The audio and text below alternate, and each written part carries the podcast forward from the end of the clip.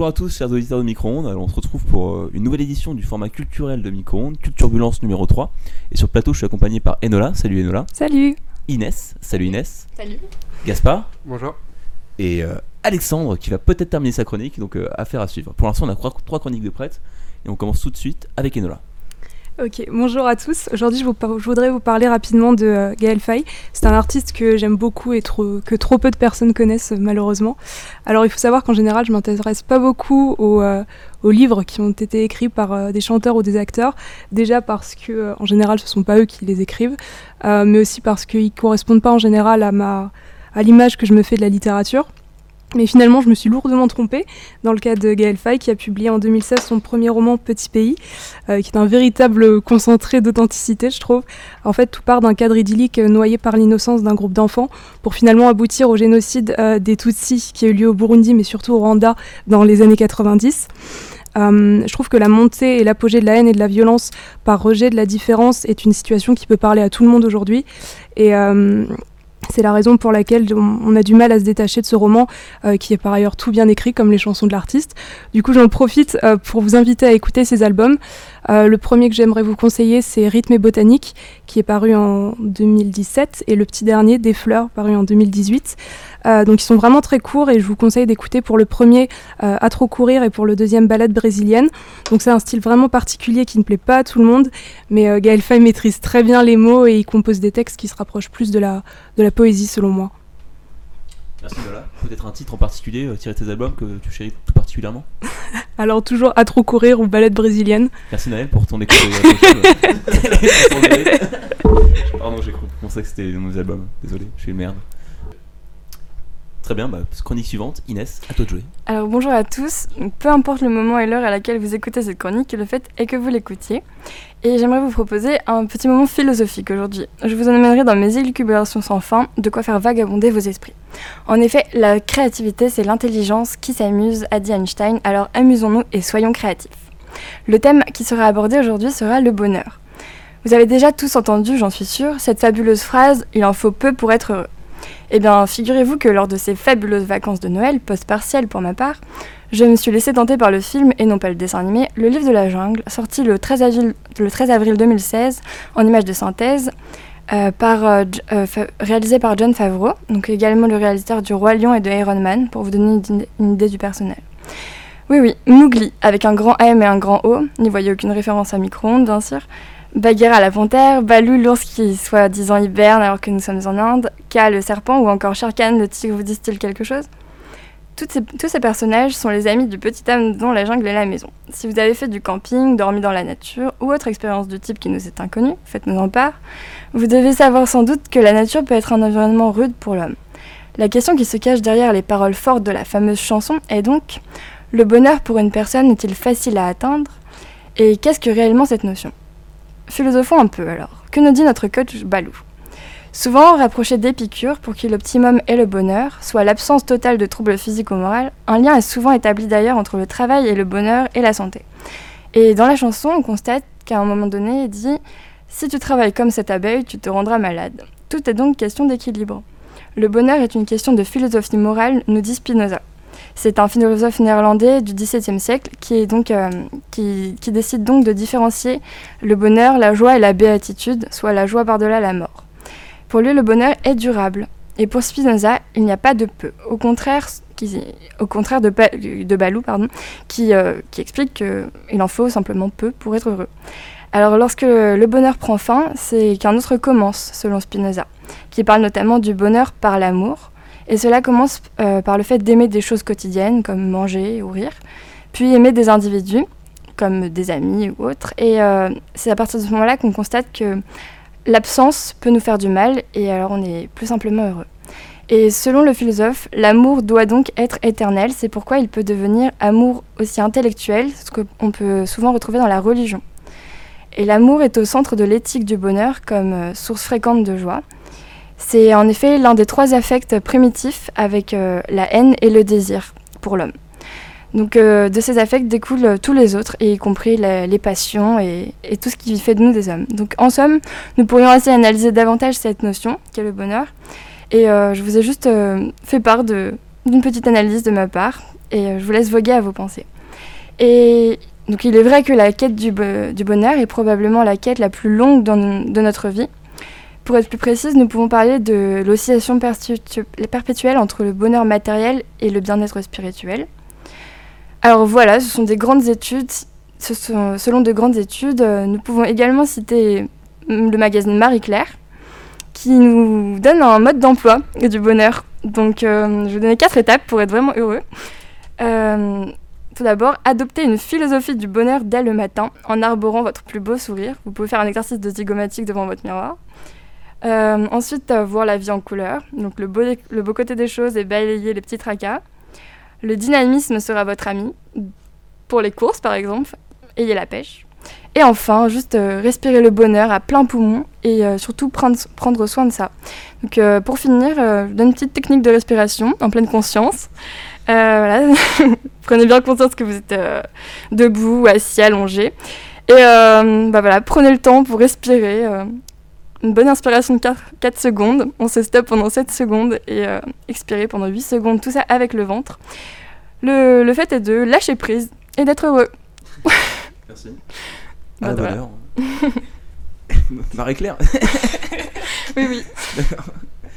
Ouais, très bien. Bah, je, je, que j'ai jamais ouvert cette revue, mais je pensais pas qu'on pouvait trouver euh, des petits conseils bah, de, si, y a un vrai mode d'emploi, comme tu vois. D'accord. Tu le mets en pratique? Euh, Ouais, de temps en temps, ouais. En pleine conscience. Chacun ses références. Ça marche. Alors que Alexandre prend le micro. Exactement. Et du coup, euh, moi, je vais vous parler donc d'un anniversaire de la semaine. Ça fait longtemps. Et euh, je sais plus c'est le combien, du coup c'est l'anniversaire d'Alain Delon.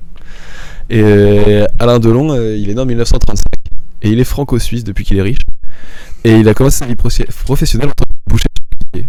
Alors petite précision, j'ai en fait j'ai jamais fait d'acteur et la raison elle est simple parce que j'y connais rien au cinéma. Genre sur une échelle de 0 à Fast and Furious, j'ai trouvé les différents plans de Kev Adams dans Ala 2 assez bons cinématographiquement parlant. Et donc pour ceux qui donc, le savent pas, c'était un acteur et il était beau. et c'est tout en fait. il était même un peu plus beau que The Rock. Et euh, donc du coup j'ai fait, des, j'ai fait des recherches un peu sur ses films et il a fait plein de films. Et du coup c'est un peu normal en fait, euh, c'est un acteur. Et c'est là que je me suis dit non pas forcément parce que regarde nous on est une radio étudiante et on n'a pas don de radio. Du coup... Euh, voilà, il n'y a pas de chute. et le style Alain Delon, donc c'est un regard, quelques gestes, de la séduction, très peu de paroles, car il n'en avait pas besoin pour s'exprimer. Ses yeux bleus et son visage au trait parfait suffisaient à faire passer ses émotions. Mais je me suis intéressé aussi un peu à ses échecs. Et euh, premier échec, il a jamais percé à Hollywood. Il a voulu y aller. Et il a jamais vraiment réussi à percer euh, aux États-Unis. Il a jamais non plus gagné sa rivalité avec Belmondo. Enfin, je suppose parce que, bon, comme je l'ai dit, j'y connais rien, et, mais je connais quand même les deux. Je connais Belmondo, je connais Alain Delon, ça veut dire qu'il a pas forcément écrasé. Et en plus, après quelques conférences de presse, on s'est rendu compte que c'était un peu une fausse rivalité. Ça valait pas Caris Bouba, ou La Fouine Bouba, ou Damso Bouba, ou SCH Bouba. Euh, après, pour Hollywood, il a jamais fait de Disney ni de Marvel. Et encore moins de Fast and Furious, du coup, c'était un peu normal qu'il ait pas percé. C'est un peu la dictature du box-office. Mais pour moi, son plus grand échec, ça reste que son film qui a fait le meilleur chiffre au box-office, c'est Astérix et Obélix aux Jeux Olympiques. et ça, franchement, c'est chaud. et pourtant, ça a jamais chatouillé son ego, et c'est bien la preuve de la taille de son ego, parce que quand on parle d'Alain Delon, on parle forcément de, son ego. Et d'ailleurs, j'ai noté quelques citations qu'il a fait euh, qui serait égoïste de pas partager. Il a dit J'aime que l'on m'aime comme je m'aime. Et ça, donc on remarque ici que c'est pas une métaphore. Et ouais, je suis pas non plus un chicaler en littérature. Il a, il a dit aussi Je fais très bien trois choses mon métier, les conneries et les enfants. Et là, remarque qu'il y a bien trois choses, ouais. Je suis pas dégueu en maths par contre. Il a dit aussi En amour, on doit tout oser si on aime vraiment. Et là, c'est vrai, mais j'ai vu une phrase du style sur le saviez-vous version amour de collégien et sur le TikTok de Thibaut InShape. Du coup, je sais pas trop quoi en penser de cette citation-là. Alain Delon, avec la vieillesse, il va jouer de son ego, de l'image que le public a de lui. Dans, dans plusieurs films, il va jouer son propre rôle, même à la fin. Il a toujours grossi le trait. Et enfin, il a joué César donc, dans le magnifique Astérix et Obélix aux Jeux Olympiques. Pour résumer, Alain Delon, dans ses films, il a été vu par 135 millions de spectateurs. Alors, après, on peut se dire comment ne pas prendre le melon quand des gens sortent de chez eux à 20h30 à Grenoble, ils traversent Courbéria sous la pluie froide pour aller voir, te, voir jouer au cinéma. Forcément, à un moment, tu es obligé de prendre le melon quand tu sais que des gens font tout ça juste pour te voir euh, à l'écran. Et ensuite, comment parler de Alain Delon sans parler des déclarations de vieux réac un peu racistes et pas très féministes à la fin? Et il a eu en effet quelques positionnements singuliers dans la presse. Euh, et pour la nouvelle génération, il est sur moi il restera malheureusement un vieil acteur dans les films où il n'y a pas beaucoup d'action et aujourd'hui il s'est pas trop adapté à tous les courants de pensée. Mais quand on relit quand même plusieurs de ses déclarations, on remarque qu'il y a plein d'idées différentes. Il a joué tellement de personnages différents, il a donc sûrement été influencé par tellement de pensées différentes. Il a dû réfléchir sous tellement de biais différents quand il était dans la peau du personnage. Il y a donc, je pense, une ouverture d'esprit importante. Et est-ce que ce serait pas là le plus important? Parce qu'au final, pour rentrer dans, tous ces rôles, il a dû ouvrir son esprit et apprendre des autres. Une démarche que très peu font au final, surtout ceux qui les critiquent. Et donc, comment on pourrait le critiquer avec légitimité? Après, bien sûr, il a un ego qui fait penser à lui d'abord, et c'est sa personnalité. Du coup, est-ce qu'on peut vraiment juger Alain Delon? Merci. On rappelle que Alain Delon est notre avatar sur les réseaux sociaux. Et j'ajouterai une petite citation, hein, dans un de ses morceaux qui s'appelle Comme au cinéma. Il dit simplement Ni passé simple, ni passé composé, je conjugue ma vie à l'imparfait. Et je trouve que c'est nul, mais ça me fait tellement rire que je reste avec. Allez Gaspard, à toi de jouer. Bonjour à tous, chers auditeurs de Micronde. Je tiens tout d'abord à vous présenter mes excuses pour mon absence lors du précédent Culturbulence. Je sais que l'intégralité des Gémiens nous écoute et je m'en veux terriblement de les décevoir. Rassurez-vous, voici le deuxième épisode de mes aventures. Je viens donc d'arriver à Berlin dans des conditions, disons, spartiates. Comment vous décrire mon arrivée? Une pluie battante, tout droit sortie d'un film de Fincher. Je reste littéralement deux heures cloîtré à l'entrée de Berlin dans un espace exigu et je tente tant bien que mal de résister au déluge. Heureusement, j'ai pris mon Kindle pour lire qui transforme chaque potentiel moment d'ennui ou de pause forcée en échappatoire. Ne pas savoir où je vais dormir tous les soirs a un côté excitant mais aussi un peu pesant. Repostant une nouvelle fois des messages d'urgence, je suis finalement recueilli par Karsten, un Allemand de 39 ans qui, qui accepte de m'héberger pour une courte nuit. Malheureusement, je ne peux ni prendre de douche, ni laver mes affaires sales, qui constituent maintenant la quasi-intégralité de mon soc. Karsten était un hôte accueillant, mais malheureusement celui-ci a pas mal de boulot, et on n'a pas vraiment le temps de faire connaissance. Il m'indique cependant des spots sympas pour le lendemain. Après une courte nuit, je suis donc parti pour visiter Berlin. Je passe ma journée à visiter les différents lieux incontournables et des lieux plus atypiques recommandés par Karsten. Dans ma grande intelligence, je n'avais pas pris de kawaii pour mon voyage. Je vais donc chez Decathlon m'acheter l'affreux kawaii bleu-orange qui vient parachever un style inimitable. Petit point capillaire. Cela fait environ 4 mois que je ne suis pas allé chez le coiffeur. Mes cheveux restent dans un état, disons, correct. Cela fait 18 jours que je ne me suis pas rasé et c'est absolument ignoble. Des filaments poussent sur mes joues et je fais le deuil d'une barbe qui n'en sera probablement jamais une. Après une journée bien remplie, j'arrive à la gare routière à 23h.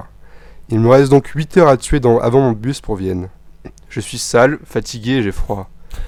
Si Porthos, Aramis et Athos me soutiennent du mieux qu'ils peuvent, je finis par tomber difficilement dans le bras de Morphée à 3h30 du matin. Malheureusement, j'ai commis l'erreur de m'étaler sur deux sièges. Des policiers ont donc la bonne idée de me réveiller 20 minutes plus tard. Je somnole vaguement jusqu'à 7 heures et finis enfin par grimper dans mon bus direction Vienne. J'arrive à Vienne et je commence vraiment à être désespéré. Je ne sais toujours pas où je vais dormir. J'ai multiplié les demandes sur Couchsurfing, toujours sans succès. Et j'ai vraiment, vraiment besoin d'une douche et d'une vraie nuit. C'est à ce moment que Rafaela est venue à mon secours. Rafaela, 100% autrichienne, mais dont les parents ont pensé qu'un prénom espagnol irait bien, 22 ans, joueuse semi-prose de hockey sur gazon, m'accueille chez elle. Après une longue marche dans Vienne, j'arrive finalement chez mon hôte, exténué, mais tellement heureux d'avoir trouvé enfin quelqu'un chez qui dormir. Encore une fois, je suis accueilli comme un ami de longue date. Je peux enfin prendre une douche, laver mes affaires et dormir dans un vrai lit. Si Rafaela, fêtarde dans l'âme, me proposa de sortir avec elle pour une soirée, je déclinai poliment pour aller me coucher à 21h, la laissant seule avec les démons de minuit.